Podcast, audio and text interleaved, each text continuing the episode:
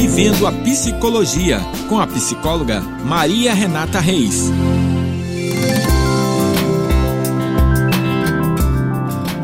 Olá, eu sou a psicóloga e neuropsicóloga Maria Renata Reis. Você me encontra no Instagram, arroba Reis, e no meu site, www.mariarenatareis.com.br. Olá, eu sou o Eduardo Rocha, psicólogo do esporte, e você pode me encontrar através do Instagram, arroba eduardo. Esse é o nosso podcast da semana para o Jornal Rural.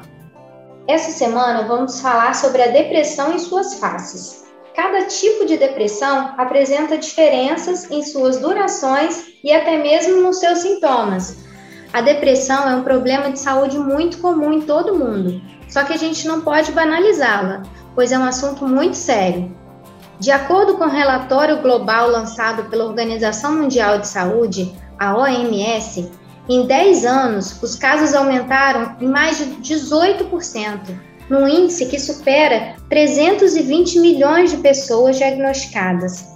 No Brasil, estima-se que 5,8% da população seja afetada, sendo a maior taxa do continente latino-americano. Com a pandemia, os números aumentaram significativamente em todas as questões mentais e principalmente com a depressão. O maior medo do ser humano é o medo da morte, e a pandemia nos colocou diante desse medo, além de toda a insegurança em relação à parte financeira, em relação ao trabalho. Então, todos esses medos nos trazem à tona a nossa vulnerabilidade. Então, isso deixa os transtornos mentais muito mais aflorados. Ideação suicida, né? E a gente precisa lembrar que um episódio depressivo pode ser categorizado como leve, moderado ou grave. E isso vai depender da intensidade desses sintomas, né? Renata, e além desses mencionados, que devem estar presentes por pelo menos duas semanas, no diagnóstico também é preciso considerar a história de vida do paciente ao realizar o diagnóstico correto.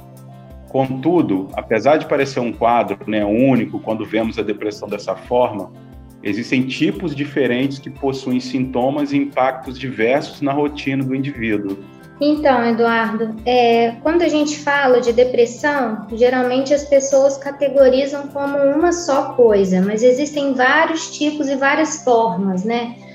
Eu trouxe aqui hoje para a gente poder discutir alguns. Então, a gente tem o transtorno depressivo maior, que é a depressão unipolar, que nesse tipo de depressão ele costuma ser mais frequente conhecido, né? Ele é caracterizado por um quadro de humor deprimido, a perda de interesse e de prazer, a energia reduzida, tem uma diminuição das atividades e nos casos mais graves tem um sofrimento e uma melancolia muito grande e até mesmo uma incapacidade temporária desse sujeito, especialmente quando não é tratado.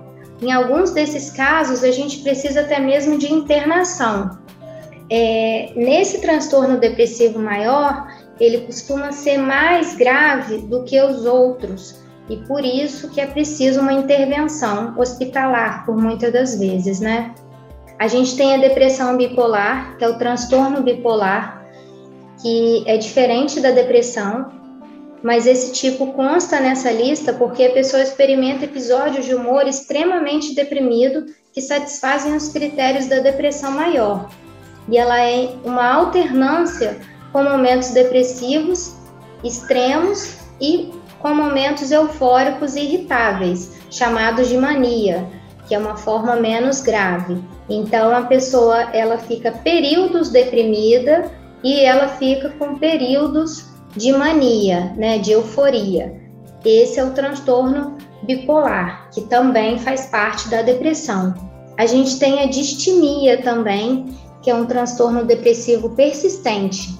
Né? A distimia geralmente é uma forma de depressão crônica. Ela dura, a duração mínima dela é de dois anos. Então, ela tem intensidade moderada quando o indivíduo fica predominantemente triste, desanimado, pessimista e sem vontade de agir. Ele fica com pouca energia e com bastante dificuldade de concentração também. Uma pessoa diagnosticada pode ter episódios de depressão maior junto com os períodos de sintomas menos graves. Então, a gente tem a depressão maior aí, na verdade, em vários desses outros transtornos depressivos, né? A gente tem também a depressão pós-parto, que é quando os sintomas podem aparecer nas primeiras semanas ou até mesmo durante a gestação. O sentimento de extrema tristeza, ansiedade, exaustão podem dificultar que a mãe realize as suas atividades diárias de cuidado com o bebê e de cuidado com si mesma, né? E ela é bem mais grave do que aquela sensação comum de ansiedade que toda mãe sente após o nascimento do filho. E a depressão pós-parto é um assunto muito difícil ainda é, de ser discutido, né? Porque quando nasce um bebê, é como se você fosse a mãe, né? É como se a mãe fosse condicionada a estar feliz, ela tem que estar bem. E dizer que está com depressão pós-parto, assumir esse papel, pode ser por muitas das vezes muito difícil, muito desgastante para essa mãe. Então, quem está ao redor tem que estar tá muito atento em relação a isso, né? A gente tem também um, um outro transtorno depressivo que atinge as mulheres, que é o transtorno disfórico pré-menstrual, conhecido como TDPM, que ele surge quase todos os meses no período que antecede a menstruação, e ele deve cessar quando o ciclo se inicia. Então, assim como a TPM decorre né, de uma baixa de estrogênio, do que seria o hormônio feminino, os sintomas, no entanto, são muito mais severos do que na tensão pré-menstrual comum, né? Ao ponto que o paciente fica incapaz de exercer as suas atividades do dia a dia, por conta de tristeza, irritabilidade, vontade de isolamento e muita indisposição. E aí eu queria que você falasse também, Eduardo, dos outros tipos que a gente listou. A gente tem o transtorno afetivo sazonal, né? é o nome dado à depressão durante os meses de inverno, quando há menos luz solar natural, em particular em países de clima temperado, onde os dias de inverno são curtos, né, e a exposição à luz é, ela é reduzida, né. Temos também a depressão psicótica, que ocorre quando uma pessoa tem depressão grave e sintomas psicóticos, como ter falsas crenças, que seriam os delírios, né, e ouvir ou ver coisas perturbadoras que os outros não conseguem perceber também, que seriam as alucinações, né? Sintomas psicóticos geralmente têm um tema depressivo, como delírios de culpa, pobreza ou doença, podendo uhum. também ter um conteúdo persecutório. E temos o transtorno depressivo induzido por substância, medicamento, que é associado à ingestão, injeção ou inalação de alguma substância, Aí você tem o abuso de droga, exposição a uma toxina, o uso de medicamento, e inclui os sintomas de um transtorno depressivo que persistem, né, além da duração esperada dos efeitos fisiológicos da intoxicação ou período de abstinência. Né? É, Eduardo, como que seria então o diagnóstico e o tratamento da depressão? É, existem alguns testes e questionários né, que apontam a direção para esse por um distúrbio, né?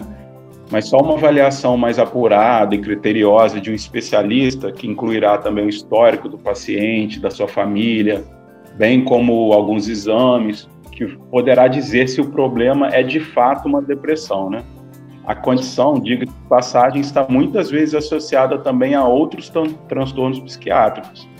Entendi. Então, nessa questão, o, a avaliação clínica é muito importante, né? Uhum. Porque o histórico Sim. clínico desse paciente conta muito. A história, a anamnese, fazer uma boa anamnese em relação ao histórico clínico familiar também acaba sendo muito importante, não é verdade? Uhum. E esse diagnóstico ele pode ser feito tanto pelo médico psiquiatra quanto pelo psicólogo também, né? A depressão também ela pode durar, né, várias semanas, meses ou mesmo anos, né? E uma vez que o indivíduo passe por essa crise, naturalmente corre maior risco de enfrentar um episódio semelhante durante a vida, né? E na maioria desses casos, o tratamento é feito em conjunto pelo psiquiatra e o psicólogo, como você bem já mencionou. E existem diversos medicamentos antidepressivos que ajudam a regular a química cerebral, ficando a cargo do médico a escolha segundo o perfil do paciente, né? E, é uhum. claro, o acompanhamento psicológico, que buscará levantar as causas do problema e como ele poderá ser enfrentado, tem fator importantíssimo, levando em conta que os remédios demoram um tempo maior, né, para começar é, realmente o efeito nesse indivíduo, né? Em relação a isso, eu sempre falo, né, com os meus pacientes que não adianta tomar medicação e não fazer a terapia, porque quando a gente toma medicação só e sem fazer a terapia, a gente está tratando o sintoma, mas a gente não está tratando a causa do sintoma. E então o sintoma vai persistir, o sintoma vai voltar de alguma forma. Por muitas das vezes ele volta até mais sério, até mais grave. Então daí vem a importância da gente fazer o tratamento multidisciplinar para que o sujeito se restabeleça de forma saudável efetivamente, porque aí ele vai tratar a causa daquela questão.